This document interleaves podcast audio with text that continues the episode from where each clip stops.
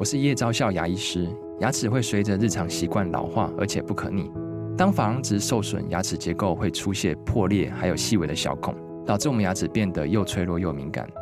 这边我真心推荐贝欧尼修复牙膏，内含 BioHAP 成分，搭配正确的刷牙习惯，经科学实证，可在两周有效让牙齿再矿化，修复受损珐琅质的细微小孔。相关资讯及购买通路，请参考资讯栏连结。欢迎来到好声音。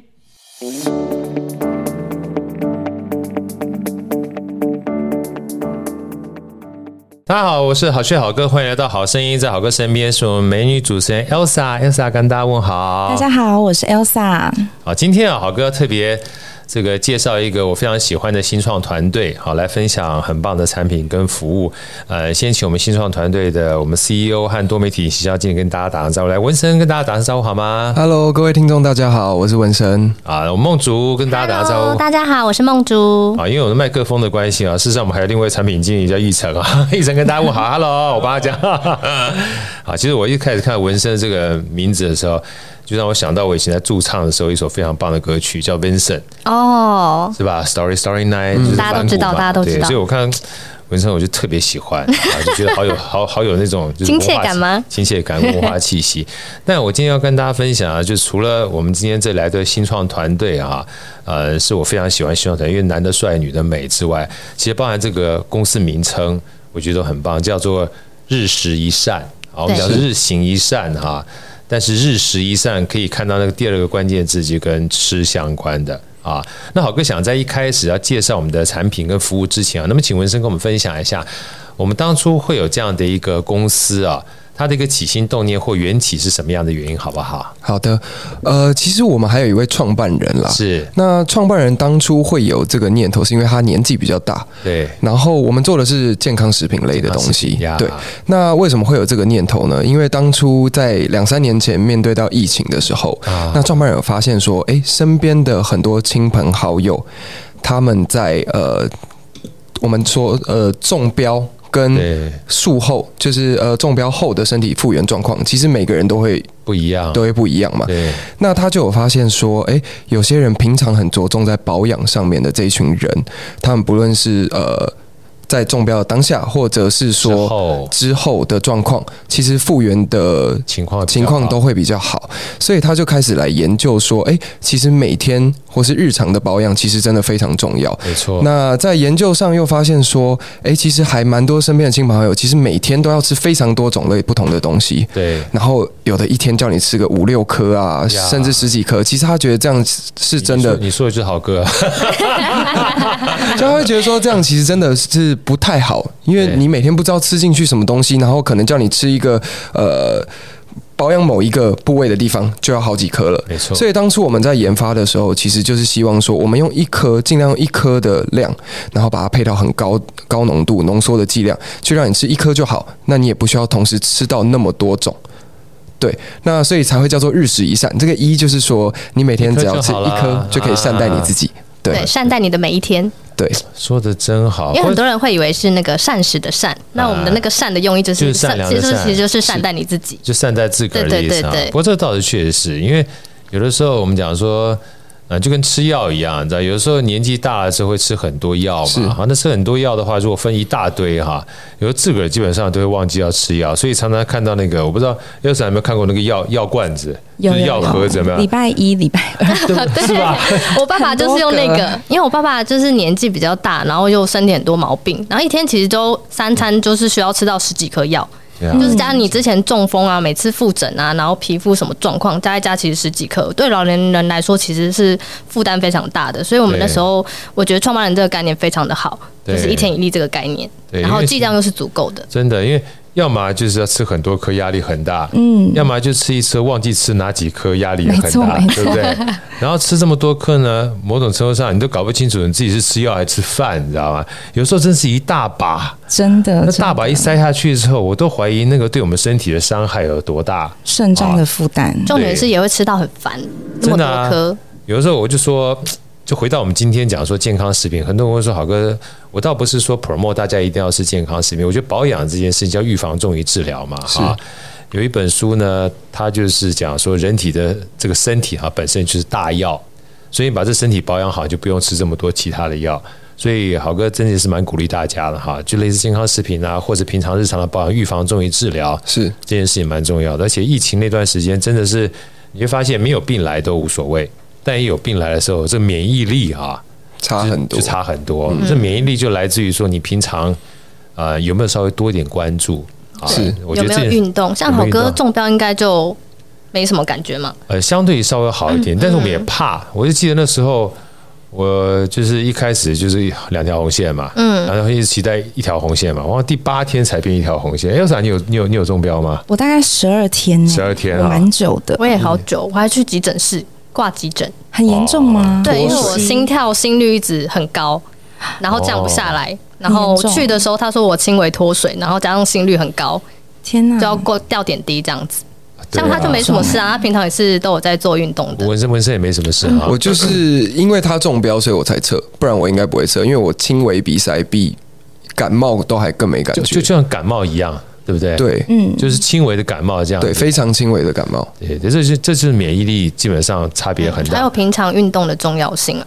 对，我记得那个时候，我先不要讲其他，我我在打 AZ 的时候，我是打两剂 AZ 嘛，很我旁边很多人 AZ。打完之后都是很严重，就打完了这个疫苗很严重。对，然后我那时候去看牙齿做洗牙，然后那个医生呢大比我大两三岁，然后我就说：“哎，那个医生，你有没有打这个疫苗？”他有啊，打了以后我怎么在？准备吸狼啊，准备吸狼啊！哦，发高烧，很痛苦哦，很痛苦。很多人说像被车撞，哎，被车撞就痛苦哎。我说啊，我明天要去打 AZ 啊。哦，安内啊，啊你你没问题啦，你看笑咧。我说我们两个差三岁，他说啊，那你忘记我讲的，忘记我讲的，所以你知道我后来，因为他讲完之后，我就回家立刻买那个小米镜头，你知道吗？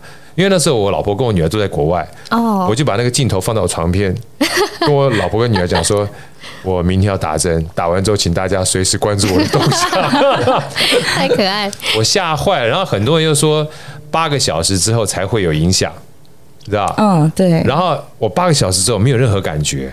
然后会我说没有感觉，后来有人问我说，你到底有没有打？我说有打，你确定打不是空针吗？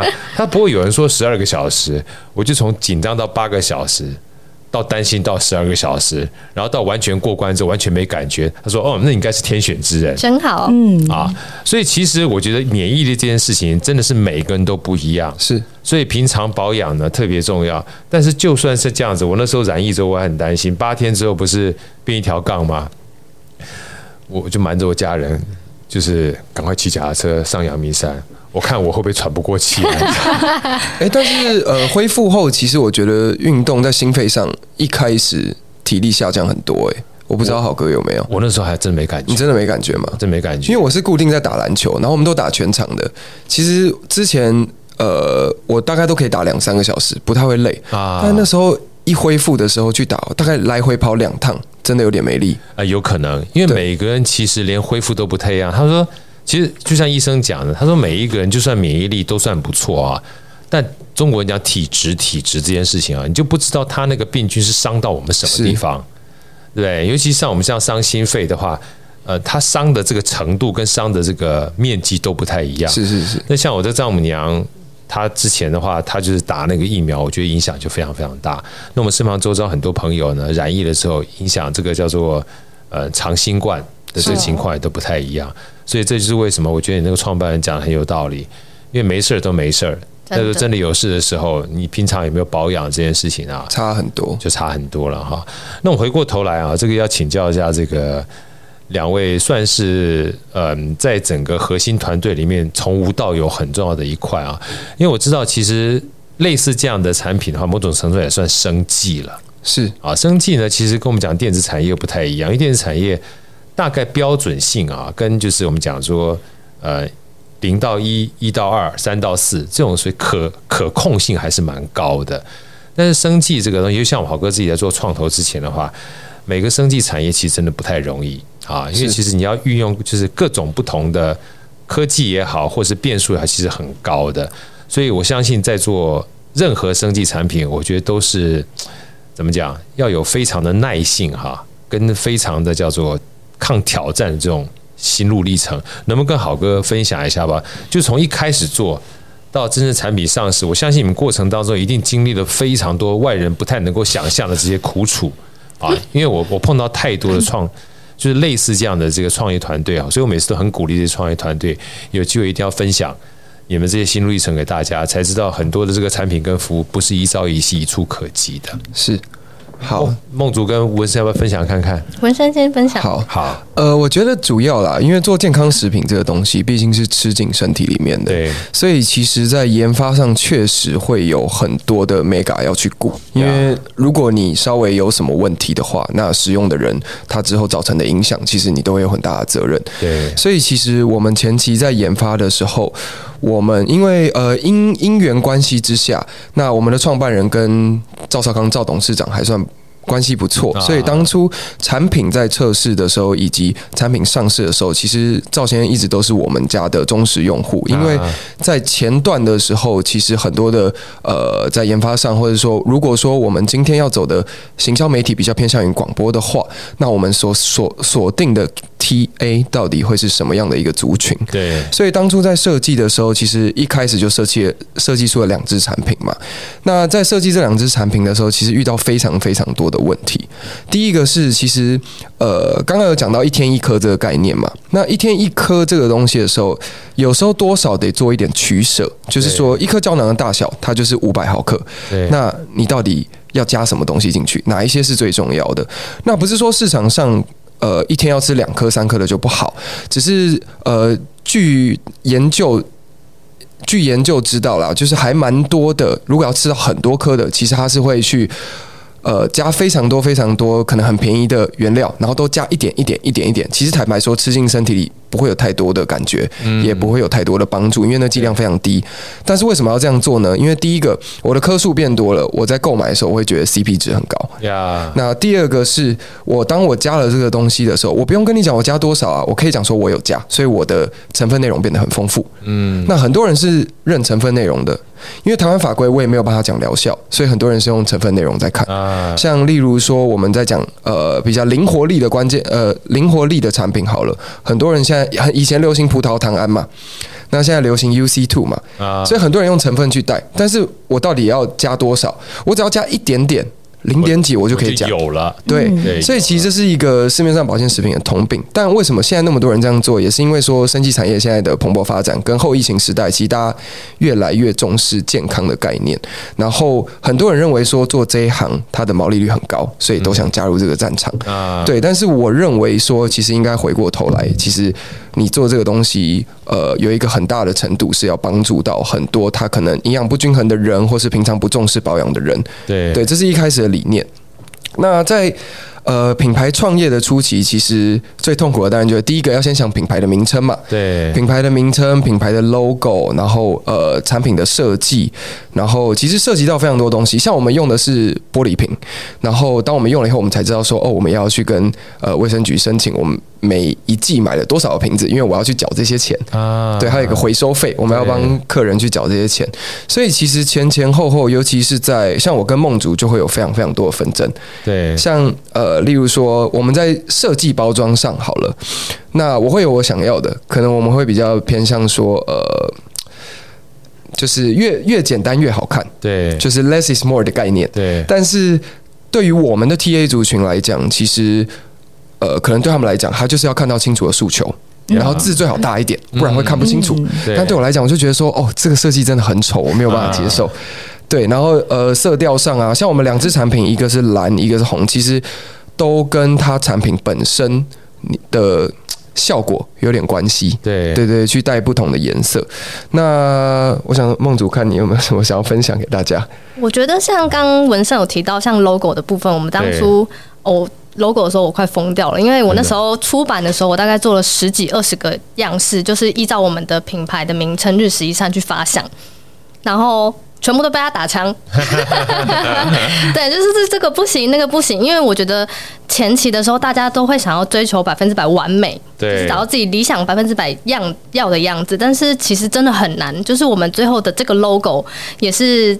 我们三个人团队就是大概觉得七八十分，觉得可以过得去，我们就不再琢磨于这件事，因为我们还有好多下一件事情要做。对，这个 logo 其实蛮厉害的。嗯、这 logo 对，就是我们三个都还过得去的 logo。啊、当初炫说长得很像细菌，就日月日月啊，对，就是日月的概念，日月的概念，就每一天了。哦，你这样讲细菌，你不讲我不知道，一讲话我就觉得像新冠，不是？但是只要日月一出来的话，新冠就不见了，是，对不对？那个真好，是吧？是是是，对啊，日月同辉嘛，看起来日月同辉吧？对对对对对，其实就是这个概念。呀，对啊，然后像呃。刚刚有说到很多嘛，像因为我负责多媒体的部分，然后像因为我们前期就是我们现在还在推广的部分，都是像广播的这个族群，其实年纪比较偏中老年人比较多，但是我们都是年轻团队，我们就很想要走文青路线，很想要走剪辑路线，对，所以我们在这个的那个中间值取取舍真的很难，很难，就像网站的部分也是，我们尽量做的很简洁，然后简单易懂，但是又不会。就是让我们三个都过得去，就是我们一直在这个方向一直在做调整，这样子，我觉得这应该是最难的部分。对，这个是讲行销上面哈。那我相信其实包含产品的研发，待会儿我们最后再来聊聊看这个产品它面对的族群是什么啊？嗯，就在产品研发的过程当中，因为它毕竟其实不要讲说生技产品，包含电子产品都很难，是啊，比如长相长相，就像一个 iPhone 或一个电。像现在目前这个华为也是一样，你到底要具备哪些功能，也是一种取舍。那在功能过程当中，大小型号哈是六点一的，还是六点七的，还是 S 一，对不对哈？其实有时候我就觉得后面这些产品设计的人本身很不简单，因为每个不同产品的这个结果哈，一定是面对不同的需求。是，而这个需求呢，以电子产品已经够复杂了。遑论说是类似健康的产品啊，包含像你刚刚讲的要日食一善，一颗就要解决很多的这个呃大部分或者是目标客群的想要。对，而这过程当中呢，还包含这个就是有没有先不要讲疗效了，就是他看了这个东西之后，对他有没有需要啊？然后我们在这里面到底要放哪些东西要做取舍？像我刚刚听文生讲，我就觉得很有道理，每个都有，但都放进去。就跟我以前在念气管一样，我觉得好像每个都念了，对我都没用，你知道吧？这倒是，这是真的。所以我那时候很怕就这样子啊，我就发觉我在大学的时候念工业工程，也是发觉什么都碰，样样样样会，样样松。结果到了念气管的时候，又是样样通，样样松，我起码松到底了嘛，这不像话啊！可是就是回过头来，这就是理解为什么呃那个时候学长跟我们讲，所以学长就是这些七家班学长跟我们讲说。你在学校的时候，虽然学的样样通样样松，但是你到了工作上面，你还是要精通开始。对，你还是要能够执着在一项上面，你才能够让别人知道说你这一项是可以被别人买单的。对啊，所以回过头来，我觉得刚刚文生讲这话也是有点道理的。就是你如果说今天。吃了半天之后，好像都有，但都没有让我真的觉得我需要它，非需要它不可的话，那就很麻烦了。对，所以我能不能好哥聊聊一下，就是你们当初就是先不要管形象，我们待会再聊哈。就整个成分上面，包含找合作厂商啊这些，你们在讨论的过程当中怎么取舍？我相信应该有很多讨论吧。好，呃，其实我们有两个生技的团队，对对，生技的。呃，应该说营养师团队啦。那在营养师团队的时候，其实第一个当然是我们先找我们想要的需求。我们今天这支产品是要主打什么样的效果，那而去做嘛。好，那我举呃，我们其中一支产品好了，像这支产品红色的，那他当初在做的时候，其实厂商。给来了三个配方，那我就有一个我忘了，不是很重要。我讲主要两个，一个是叫做红菊纳豆，对，红菊纳豆应该很多人都有听过，对，对。好，那后来我们选用了这一支，它的主成分是 Q10 跟虾红素的，也很有名啊。对，但 Q10 跟虾红素，很多人很直观的，可能是有人觉得是跟眼睛相关啊，或是有的人是觉得跟。变漂亮相关，美容啊，对，养颜啊。那其实最主要是因为它里面是加强你的新陈代谢，所以其实跟你的养颜美容会有关系，是很合理。那为什么我们后来没有选择红曲纳豆呢？因为红曲纳豆其实，呃，我可以讲一下比较理学的部分。可以啊，可以啊。像在红曲的部分啊，它会去抑制你的脂肪生成，它是用抑制的方式来做，那去让你的可能比较顺畅。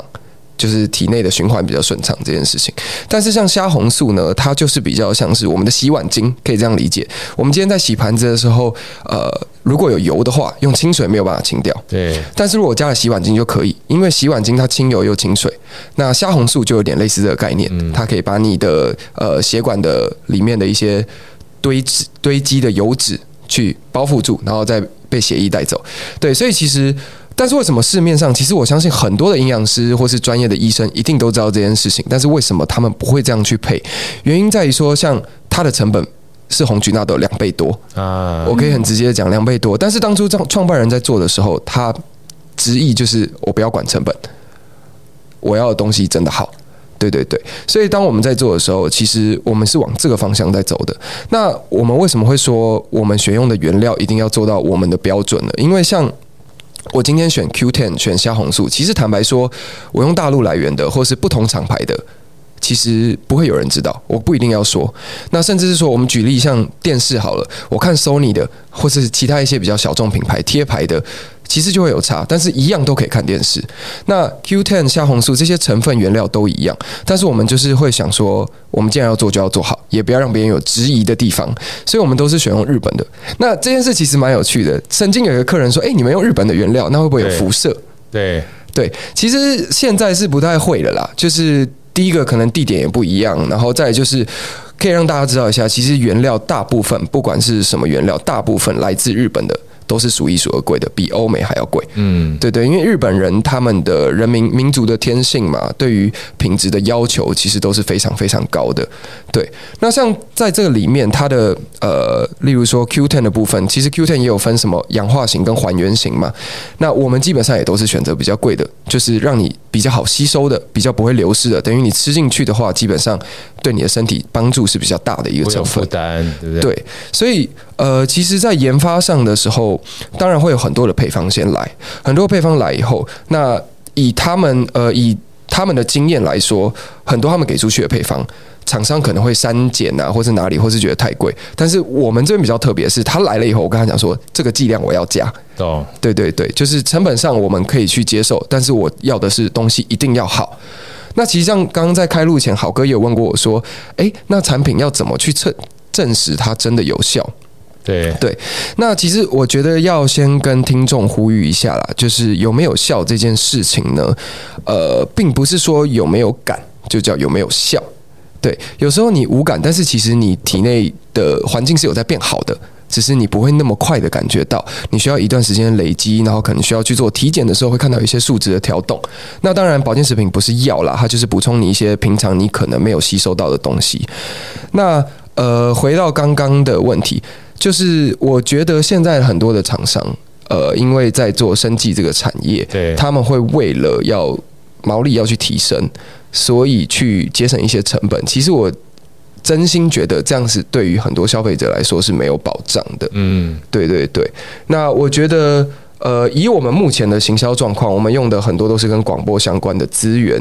那其实相对来说，我们投入的行销成本并没有那么高，原因也卡在于说。我们的利润并没有像市售产品来的那么好，对，这是当初设定的时候就是以这个方向去走的。哦，所以这样听起来的话，就是说，当然我们一般做生意的话有两种嘛，就是如果说市场价格的话，那当然就是能够 cost down，能够尽量节约成本，就是以节约成本为主，因为价钱已经摆在那个地方了。是，那有另外一种的做生意价格，就是我就是看价值啊，我不在乎成本啊。为什么？因为如果说我价值很高的话。我可以成为一个叫做定价者啊，这定价者，我猜某种程度上你们是希望变成定价者。那相对而言的话，在行销上面的话，呃，让这些呃消费者或用户知道这个价值，就变成是一件很重要的事情。对，我们相信消费者使用过之后，他们一定会有感，他这个价值它就会存在，他们就愿意回来继续购买。对，这个是蛮重要的一块，所以这也是接下来好哥想要问的哈，因为通常零到一最不容易。啊，就是消费者如果用过之后，他会比较有感嘛，对不对？是。所以我也帮很多的这个呃创业团队想要请教一下哈，就是像你们嗯，在整个创业过程当中，就是从无到有，就研发阶段到制造阶段，已经是一个很不容易的过程了。而且这个新创品牌这件事情，又是有健康食品。当初在讲健康食品这样的一个起心动念虽然很好，但回过头来，它也是一个红海市场。如果说你没有一个特殊的定位的话，你们怎么去找出这样的定位，然后去让消费者知道这两个问题？跟我们分享一下好不好？好，呃，回到前面刚刚有提到了，我觉得有一个非常非常大的工程，就是我们的赵董事长啊。对，那其实为什么当初选择广播这个媒体呢？对，因为其实大家也知道，广播算是比较传统的媒体，嗯、那大部分在收听的年龄层都会比较偏高，但是相对来讲，他们会比较有养生的概念。对对，所以在这个广大的听众里面，其实这就是一个很好可以发挥的空间。是，那再加上说，哎。其实我觉得赵少康先生他本身是非常有呃社会责任的概念在的，就是今天他要推荐任何一个东西给呃他的听众也好，中广的听众也好，那他都一定会亲身试过，而且还要真的觉得好，因为以我们了解啦，赵赵先生他的社经地位，其实他根本不会为了钱要去做任何事情，他甚至这一辈子几乎根本没有代言过，对。对，所以其实在，在呃，我觉得在这个角度上来讲，他的听众是非常非常信任他的。对，因为他不会为了要去赚钱而做一些可能不一定是他理念上的事情啊。对，所以其实我觉得这是一个很好的起头。像我们当初我们的品牌是从去年开始做，那其实等到产品真正出来上市的时候，已经是四五月了。嗯，那当然一开始在做的时候会比较保守嘛，所以我们在第一批的产品的呃定起定量的上面，并没有叫到很。很多对，先 minimum quantity 先试试看，对大家感受怎么样？结果呃，赵先他在节目上一分享了以后，基本上我们三天就卖光，然后预购要等到、啊、呃，我记得过过两个月，所有的消费者才收到。那其实很多消费者也不能理解，说为什么要等那么久？其实我们在做的食品，那如果你尤其你用天然原料、进口原料的时候。光是原料有没有缺，就是第一个问题。没错。第二个是海海海关的问题。第三个是呃，我在装瓶，我工厂要去做排程的问题。这些东西一环卡一环，所以如果说很多的消费者他要享受到很好的品质的东西的时候，有时候势必得有一点点耐心。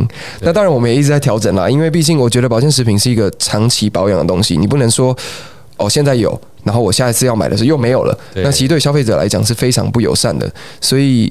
有的人会觉得说，哦，你是不是在走饥饿行销？其实并不是，是真的。对，对我们那个量其实很难去抓啦。然后保健食品它其实跟食品一样哦，就是说虽然效期可能是两年三年，但是其实越新鲜的它的有效成分越多。对，所以如果我一次叫很多的时候，我放了一年多，当然它也不是即期品，但是你吃可能真正对你身体有帮助的成分就下降了。我们也不希望这样呀。对对，这个倒是实话，因为很多的时候。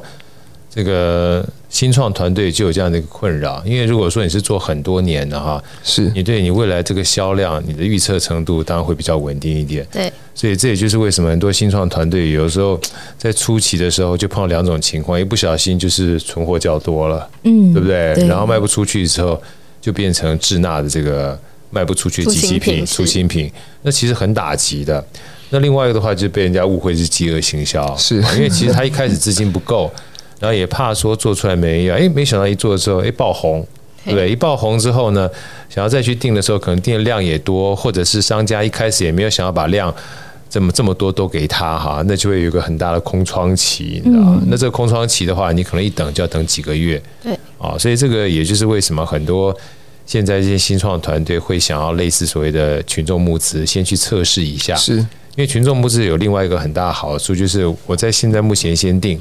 但是我告诉你，我在未来可能到三个月或六六个月之后，我才会把产品给你，甚至半年以后都半年以后，那我就是保留一个，就是你买单了之后我才去做啊，让双方之间有一个 buffer 啊。我觉得这个东西就是商业模式慢慢一个演化的结果哈。好声音，我们下一集再见。